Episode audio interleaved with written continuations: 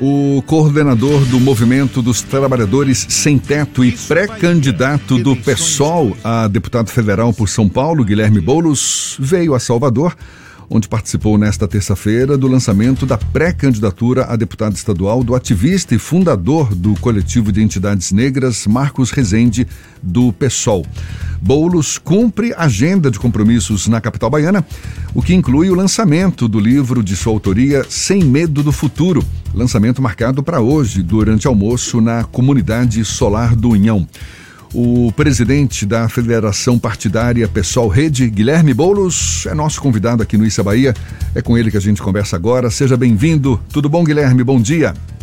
Tudo bem, estão me ouvindo agora? Sim, sim, sim, tá tudo certo. Ah, sim. Então, bom dia, bom dia Jefferson, Fernando e todo mundo que está nos acompanhando aqui pela rádio. Boulos, você já teve a oportunidade de afirmar que somente com muita mobilização, com muita capacidade de resposta, será possível virar a página do que você chama de a maior tragédia que o Brasil vive fazendo referência aí ao governo Bolsonaro. Mas a gente vê uma esquerda ainda desunida no Brasil, parte dela inclusive torcendo o nariz para essa recente aliança do ex-presidente Lula com o Geraldo Alckmin do PSDB. Como ter a mobilização necessária se a própria esquerda ainda não se entende, Boulos? Olha, eu acho que a maior parte da esquerda brasileira está bastante unida em torno da candidatura do Lula para derrotar o Bolsonaro. É, nós entendemos que para poder é, virar essa página de ódio, de intolerância, de morte que representa o governo Bolsonaro, nós vamos precisar é, de unidade política e de capacidade de mobilização. E, e, eu acredito que isso tem sido feito numa frente exitosa, em que o conjunto dos movimentos sociais estão com Lula e que a, a, enorme maioria dos partidos do campo progressista estão com Lula, apesar de divergências. É natural que se tenha divergência em relação ao nome do vice, é, é natural que se tenha divergências em relação ao programa, mas essas divergências não impediram de estar todo mundo junto na mesma frente. É previsível que a candidatura de Bolsonaro cresça nessa reta final, rumo às eleições. Você acredita numa estratégia nova, em algum recurso novo para garantir essa mobilização que você defende, que está, segundo na sua avaliação, crescendo? Veja, eu não vejo perspectiva de crescimento para a candidatura do Bolsonaro. Porque o que, que o Bolsonaro tem a apresentar para o povo brasileiro? É apresentar inflação, desemprego, o Brasil de volta ao mapa da fome, não há nenhuma perspectiva de melhora na economia. E é por isso que ele está agindo de forma desesperada, fazendo ameaça de golpe, questionando o sistema eleitoral, querendo criar cortina de fumaça e factoide todos os dias para desviar o debate público do tema que afeta a maioria dos brasileiros. Eu, eu não vejo perspectiva de crescimento, ao contrário, eu acho que se nós trabalharmos bem, nós temos todas as condições de resolver essa fatura no primeiro turno, derrotar o Bolsonaro numa ampla margem. Agora, é evidente que é, não, não, não pode ser num clima de já ganhou. É preciso ter uma mobilização de campanha. Essa eleição é muito diferente de uma eleição normal, de uma eleição que acontece é, em, em, clima morno. Essa é uma eleição que vai ser marcada por, por um embate muito duro, até porque o outro lado é, só bate na canela, joga abaixo. É a turma das fake news, é a turma dos robôs, é a turma do disparo em massa de WhatsApp, como já fizeram em 2018. Então, para que a gente possa é, vencer esses métodos, nós temos que ter engajamento, militância, mobilização, e por isso nós estamos criando comitês em todo o país, fortalecendo as pré-candidaturas ao legislativo, como vocês mencionaram no início, vim aqui para Salvador para o lançamento da pré-candidatura do meu amigo Marcos Rezende a deputado estadual e tenho rodado o Brasil no lançamento e no fortalecimento de outras candidaturas para o legislativo. Bolos, na eleição de 2020 você teve uma boa receita de bolos e teve um desempenho muito bom na disputa pela prefeitura de São Paulo. E era cogitado para ser candidato ao governo lá daquele estado, mas acabou fazendo uma composição com o PT com uma promessa de que em 2024 poderia ter o apoio do Partido dos Trabalhadores para uma virtual candidatura sua à prefeitura. Esse acordo foi efetivamente costurado ou o apoio ao processo eleitoral, político eleitoral de Lula e Fernando Haddad não passou por esse acordo? Veja, eu tomei a decisão de retirar a candidatura ao governo de São Paulo e ser candidato a deputado federal por duas razões principais. A primeira, para dar um gesto de unidade. Nós estávamos com três candidaturas do campo progressista é, e São Paulo, né, talvez o, o, o, ouvinte aqui da Bahia não, ter, não esteja acostumado com a realidade política de São Paulo, que é um coronelismo brutal. Nós temos lá o mesmo partido político há 28 anos no poder, que é o PSDB. Então, para poder é, derrotar o PSDB, apresentar um outro projeto de Estado, é preciso ter, ter unidade, porque eles têm uma máquina muito poderosa lá. Então, dei o gesto para que a gente buscasse a unidade de esquerda. A segunda razão é assumir uma missão da gente fortalecer uma grande bancada popular no Congresso Nacional. Não basta eleger o Lula esse ano. Eleger o Lula é a nossa principal tarefa, que nós temos que virar a página do Bolsonaro, dessa tragédia, desse pesadelo. Mas nós precisamos também mudar a cara do Congresso Nacional.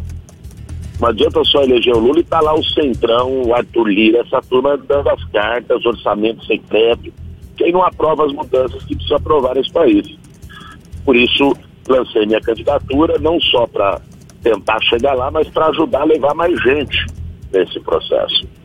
Agora, em relação a 2024, de fato houve um compromisso público do presidente Lula, é, do, do, Fernando Haddad, do PT, é, em, nos apoiar para a eleição para a prefeitura. E eu, eu vejo isso com uma certa naturalidade, inclusive, porque em 2020, quando ninguém acreditava, quando a gente não tinha nenhuma estrutura, tinha 17 segundos na TV, nós chegamos ao segundo turno e quase ganhamos a prefeitura da maior cidade da América Latina.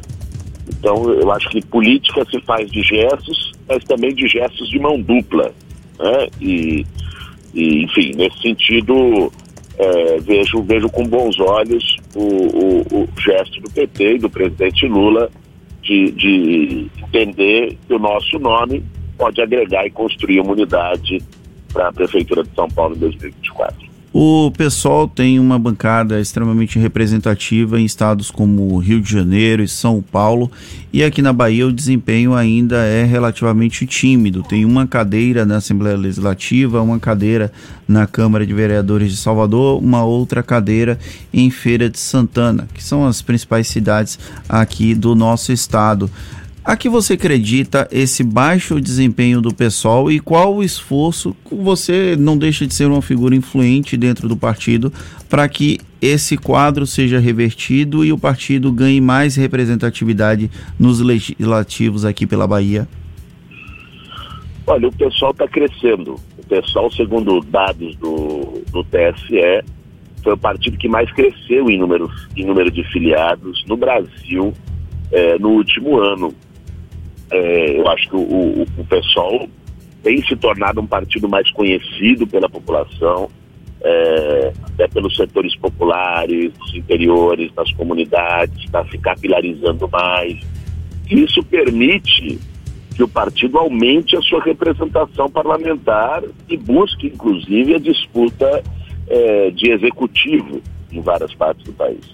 Eu acredito que nessa eleição de 22, a nossa meta aqui na Bahia é ter uma boa votação na chapa majoritária, né? Nosso, o, o Kleber Rosa, nosso candidato ao governo, a Câmara Azevedo, nossa pré-candidata ao Senado, tem, tem despontado muito bem, inclusive aparecido de forma surpreendente nas pesquisas, e que a gente consiga eleger o primeiro, a primeira é, cadeira federal do PSOL né? no, no, no, no, Congresso. Né? Acho que nós temos todas as condições do pessoal pela primeira vez aqui no estado da Bahia eleger um deputado ou uma deputada federal e ampliar a nossa bancada na Assembleia Legislativa.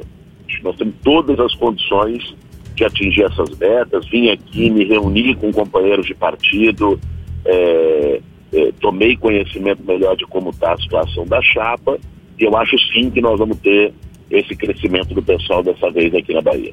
Boulos, ainda em relação à disputa ao Palácio do Planalto, numa eventual vitória do ex-presidente Lula, o que, que você acha ser necessário para o governo mostrar uma cara diferente, que não incorra em equívocos, mais uma vez, equívocos que resultaram na, na perda de controle da gestão, o que acabou dando espaço para forças mais conservadoras, da direita, da centro-direita também, recuperarem o poder? Olha, eu acredito que um, um governo é, do Lula, a partir do ano que vem, precisa ter três grandes prioridades. Primeiro, é, revogar retrocessos que foram feitos e que pioraram a vida do povo brasileiro. Isso vai passar por um debate com o Congresso Nacional.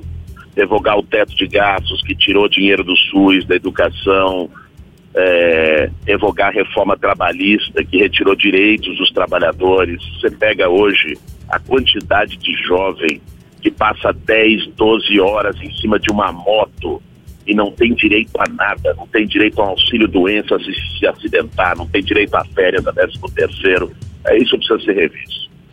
Uma segunda prioridade é lançar um grande, ousado plano de investimento público para que a gente possa retomar empregos, sobretudo em obras de infraestrutura, de saneamento, de moradia popular.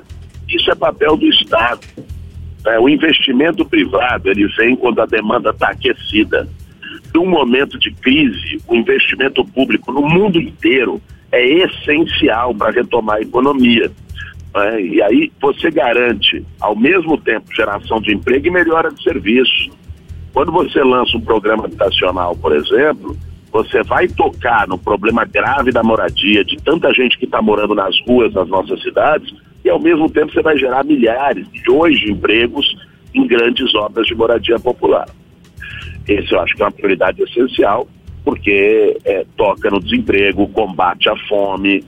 É, e, o, e o, o terceiro ponto que eu considero essencial é a gente recuperar a soberania é, de, de políticas que o, que o governo Bolsonaro deixou a Deus dará. Então, pegue, por exemplo, o preço dos combustíveis.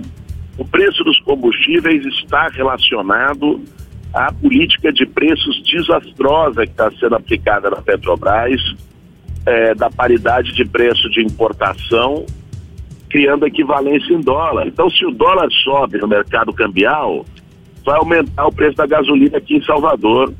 Isso é uma excrescência, porque o Brasil é autossuficiente em petróleo e refina a maior parte da sua gasolina aqui dentro. Não tem por que usar o preço internacional em dólar. A mesma coisa em relação à inflação de alimentos. Veja, está subindo o preço de alimentos. Olha que loucura. O produto que mais subiu o preço foi o óleo de soja. Nós somos o maior produtor de soja do mundo. O problema é que o agronegócio está pegando toda a produção para vender em dólar lá para fora, exportar. Então nós precisamos fortalecer a agricultura familiar, retomar a Conab com seus estoques reguladores, tinha estoques públicos de alimento para poder botar no mercado se tivesse aumento de preço. O Bolsonaro fechou, vendeu esses armazéns é, de, de estoques reguladores. Então são políticas como essas que vão melhorar a vida do povo brasileiro. Para mim, isso é prioridade absoluta, porque o Brasil está na lama, está num pântano, o povo vivendo muito mal nós precisamos recuperar isso para poder pensar em futuro, para poder pensar em medidas mais ousadas, inclusive, como uma reforma política que enfrente esse sistema é, político brasileiro que está viciado, como uma reforma tributária que combate os privilégios e as desigualdades. Mas, num primeiro momento, nós precisamos botar comida na mesa e garantir emprego para o povo brasileiro. Muito bem, Guilherme Boulos, que é presidente da Federação Partidária Pessoal Rede, também pré-candidato do PSOL a deputado federal por São Paulo. Muito obrigado. Um prazer tê-lo aqui conosco. Seja sempre bem-vindo. Bom dia e até uma próxima, Boulos. Eu que agradeço, desejo aí uma excelente semana para vocês e forte abraço a todo mundo que nos acompanhou aqui no Isso é Bahia. Agora, cinco minutos para as oito na tarde FM.